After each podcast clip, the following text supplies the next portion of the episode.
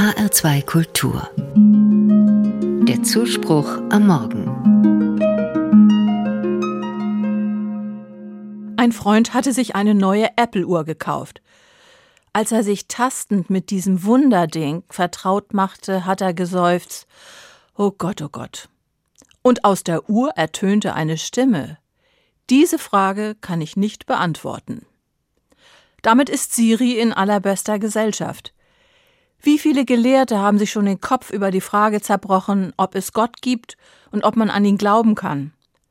Einige haben sogar Gottesbeweise konstruiert. Auch wenn ich solche rationalen Beweise als Denkbewegungen anregend finde, in Bezug auf die Gottesfrage greifen sie zu kurz, denke ich. Denn man findet immer eine Lücke in der Argumentation.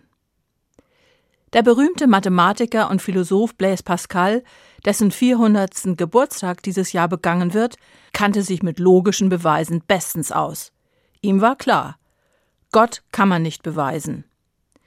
Aber er wollte doch an ihm festhalten. Deswegen schlug er ein fast kaufmännisches Gedankenexperiment vor. Es lautet Wir wollen Gewinn und Verlust abwägen. Setze du aufs Glauben, wenn du gewinnst, gewinnst du alles. Wenn du verlierst, verlierst du nichts. Glaube also, wenn du kannst. Das ist sehr pragmatisch und rational kalkuliert. Eine Win-Win-Situation.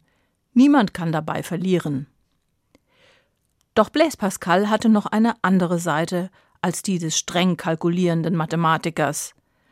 Nach seinem Tod fand ein Diener in dessen Kleidern Streifen von Pergamentpapier eingenäht. Auf diesen Zetteln hatte Pascal seine eigene, ganz persönliche Gotteserfahrung aufgeschrieben. Die muss ihn völlig überrascht haben, denn in diesem Memorial, dieser Erinnerungsnotiz, spricht er von einer Gotteserfahrung, die ihn wie ein Feuer überkommen hat. Fö, Fö, Fö, schrieb er nieder. Für Pascal ist Gott nicht mehr der Gott der Philosophen und Gelehrten, sondern der biblische Gott Abrahams, der Gott Isaaks und der Gott Jakobs. Der biblische Gott ist anders als alles andere in der Welt und allein mit dem Verstand nicht zu finden.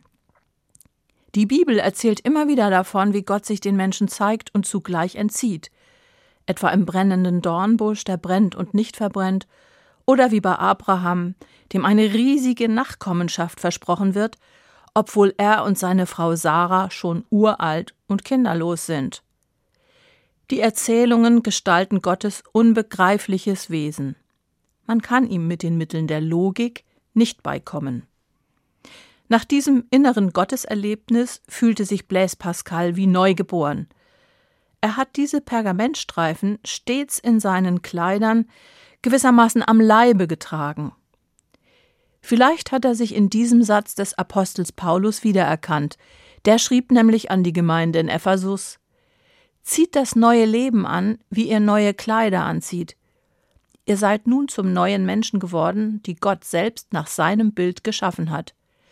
Jeder soll erkennen, dass ihr jetzt zu Gott gehört und so lebt, wie es ihm gefällt.